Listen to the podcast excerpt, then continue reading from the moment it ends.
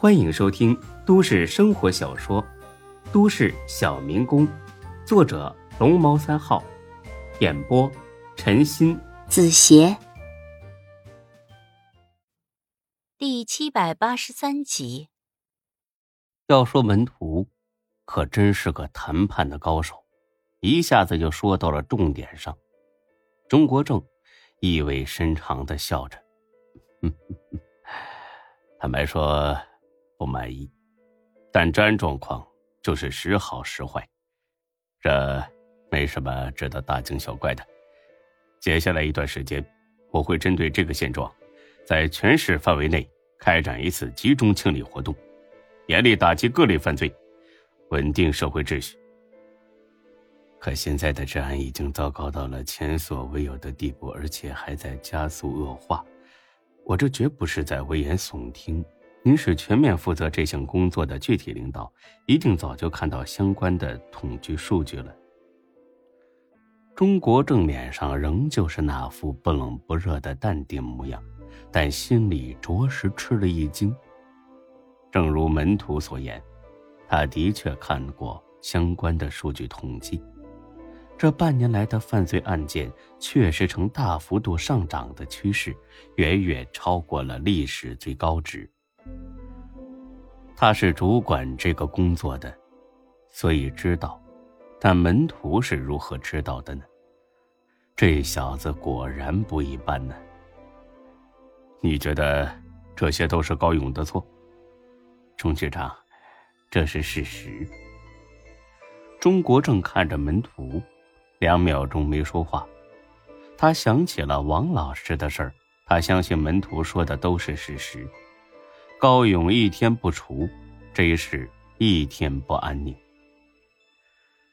他如果真的犯了罪，那么我肯定不会放过他。我还是那句话，你没义务，更没权利这么做。我绝对不允许你们为了争夺所谓的地下权力，公然火拼，制造流血，甚至是伤亡事件。程局长，我只是想除掉他。并没有跟他火拼的打算，这事已经够乱了。我只想帮忙做点什么，并不想火上浇油。不要说的这么好听，你不过是想抢夺高勇的产业罢了。我承认有这个原因，但更主要的是，我不想看到这一事再乱下去了。这个时候以暴制暴只会起反作用，所以我才会找您帮忙。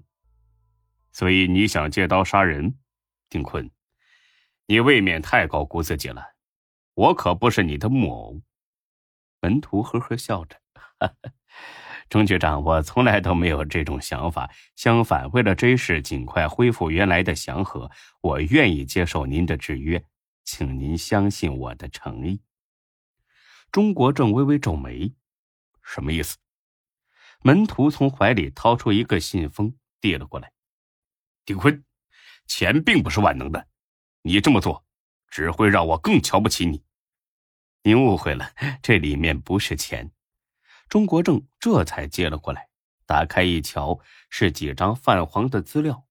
这不看不要紧呐，一看吓一跳，因为这上面详细的记录了几年前一宗凶杀案，死者是 J 市的一个富商，而指使手下杀人的正是丁坤。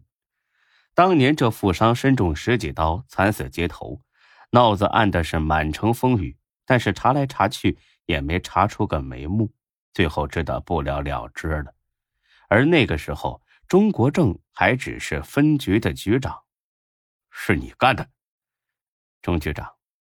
我知道您身上带了录音笔，但我还是要承认，他的确是我派人杀的。你为什么要杀他？他抢了你的生意，郑局长，我不会因为别人抢了我的生意就起杀心的。您也知道，和气生财。那是为什么？他怎么得罪你了？因为他强奸了一个不到十岁的小女孩。这女孩是……您误会了，不是我女儿，是我员工的女儿。他哭着找到我，告诉了我这一切，说要报警。这畜生顶多坐牢，他们一家人无法接受这种结果。不瞒您说，我也无法接受这种结果。所以，钟局长，有了这些材料，您可以随时逮捕我，让法院判我个无期，甚至是死刑。所以，您根本不用担心我会在这事无法无天。你为什么要这么做？为了这一事，我生在这儿，长在这儿，对这里有感情。钟国正想了会儿，终于点头。好，丁坤，同样为了这事，我也相信你一回。但我警告你，如果你想耍什么把戏，我会毫不留情的逮捕你。您放心，钟局长，我是个讲信用的人。还有，丁坤已经死了，我现在叫门徒。如果可以的话，请您以后这么称呼我，这会省掉很多不必要的麻烦。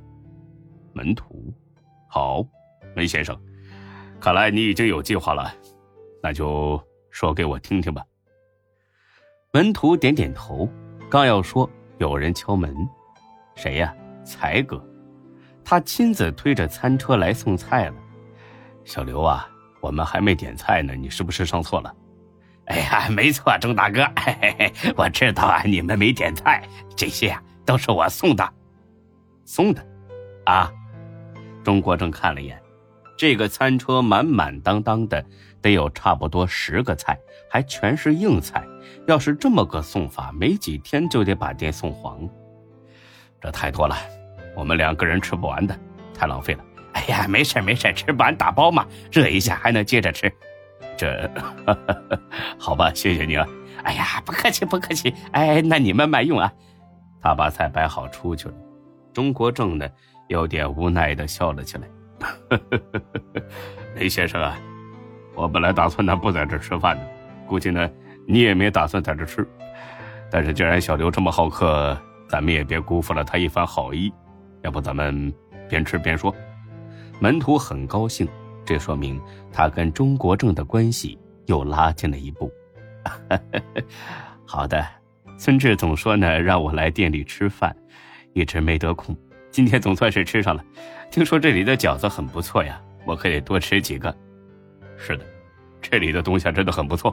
哦，对了，小孙是什么时候知道你没死的？也是最近吧，估计就算我不来见您，他很快也会告诉您的。哦，他去外地了，捐建学校。我知道，他跟我的员工提起过。看来你们俩的关系挺不错呀，小孙很信任你。钟局长，我也十分信任孙志，是没有任何利益牵扯的那种信任。钟国正点头，好，不说这些了，啊，吃饭啊。好的，钟局长，您吃着。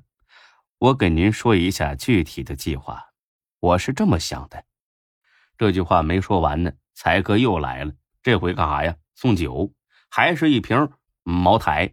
不用说，肯定啊是从孙志那儿。偷来的，才哥之所以这么大方呢，还是为了一会儿求中国正给自己办事儿，拿孙志的酒办自己的事儿。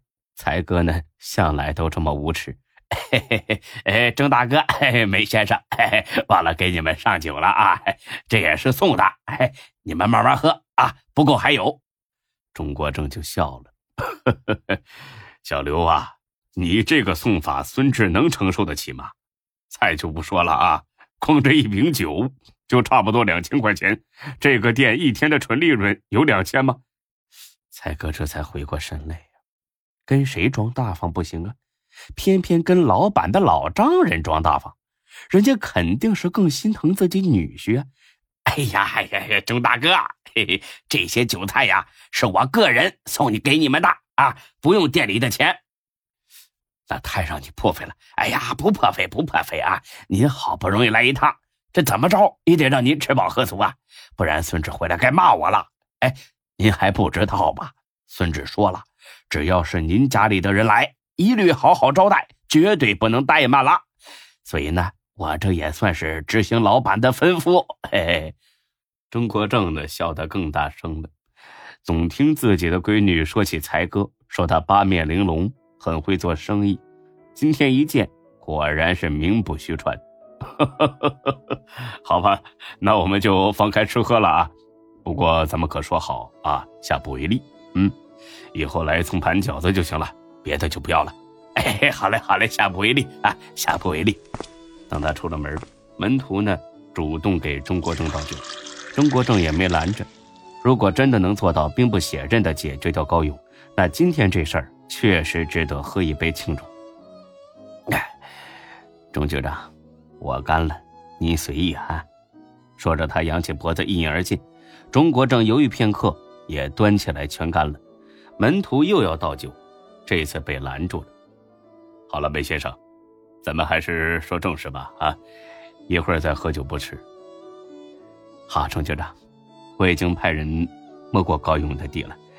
他现在是要钱有钱，要人有人呢，已经成了气候。如果单纯除掉他，那他底下的小弟肯定会争权夺势，掀起新的风浪。所以我的想法是，把他们集中起来，一网打尽，彻底肃清他们这个犯罪集团对于 J 市的危害。这个我明白，但是如果没有证据，把他们集中到一块儿，又能怎么样呢？顶多是抓回来，审出一些不痛不痒的小事儿拘留几天，发点钱拉倒，这样是于事无补的。如果他们正在从事犯罪活动呢，还是严重的犯罪活动？钟国正不解的看了眼门徒，我说过了，绝对不允许出现两帮人火拼的事情。您误会了，钟局长，我指的不是火拼，而是被他们追杀。追杀？谁追杀谁呀？高勇他们追杀我，我不是很明白你的意思。他为什么要追杀你？据我所知，你们两个好像没什么过节吧？以前没有，但现在有了。一山不容二虎，以他现在的地位，不会允许曾经的丁坤死而复生。钟国正想了一会儿，点了点头。是啊，如果他知道你还活着，并且回到了 J 市，肯定不会无动于衷的。但是，就算他要杀了你，找几个小弟去干就行了，不可能兴师动众的。他虽然狂妄，但是还没嚣张到明目张胆杀人的地步。您说的很对，按照正常逻辑来说，等他知道我没死，而且回到 J 市之后，就算要杀我，也是在暗地里动手。可是，如果我主动去刺激一下他，他就不会这么小心翼翼了。说说你的计划。我打算让沈金虎去找高勇谈一谈，名义上是合作，实际上是明抢，激起高勇的怒气，然后就这样一步步的引他上钩。这样一来，你就可以把他们一网打尽了。这倒真是个好主意。高勇不知道沈继虎口中的门徒就是你，肯定会怒不可遏的召集人马和你火拼。等他们全部到了坤沙大厦，我们的人马立马包围起来。嗯，这主意不错。钟国正觉得这主意可行，但是立马又改口了：“不，这主意不行，这样你会陷入绝境，极度危险。”我看还是事先安排特警藏在天台上，关键时刻还能掩护你。不，高勇没咱们想象中的那么笨，他肯定会确定没有埋伏之后再上天台的。你预计他会带多少人去？起码五十个开外吧，而且很可能会带着枪。那你还敢出这种主意，门徒？你真的不怕死？门徒呵呵一笑，哈哈，怕。但是更怕窝窝囊囊的活着，钟局长，十分感谢您的关心，但是我心意已决，只要您这边答应，我随时都可以动手。钟国正眉头紧皱，表情复杂的看了眼门徒。这会是一场你死我活的恶战，我明白。不改主意了？对。钟国正又想了一会儿，然后猛地拍了一下桌子，妈的！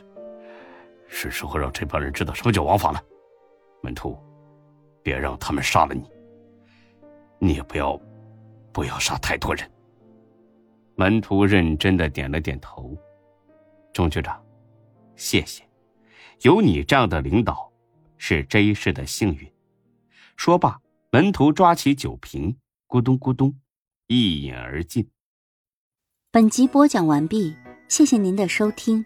欢迎关注主播更多作品。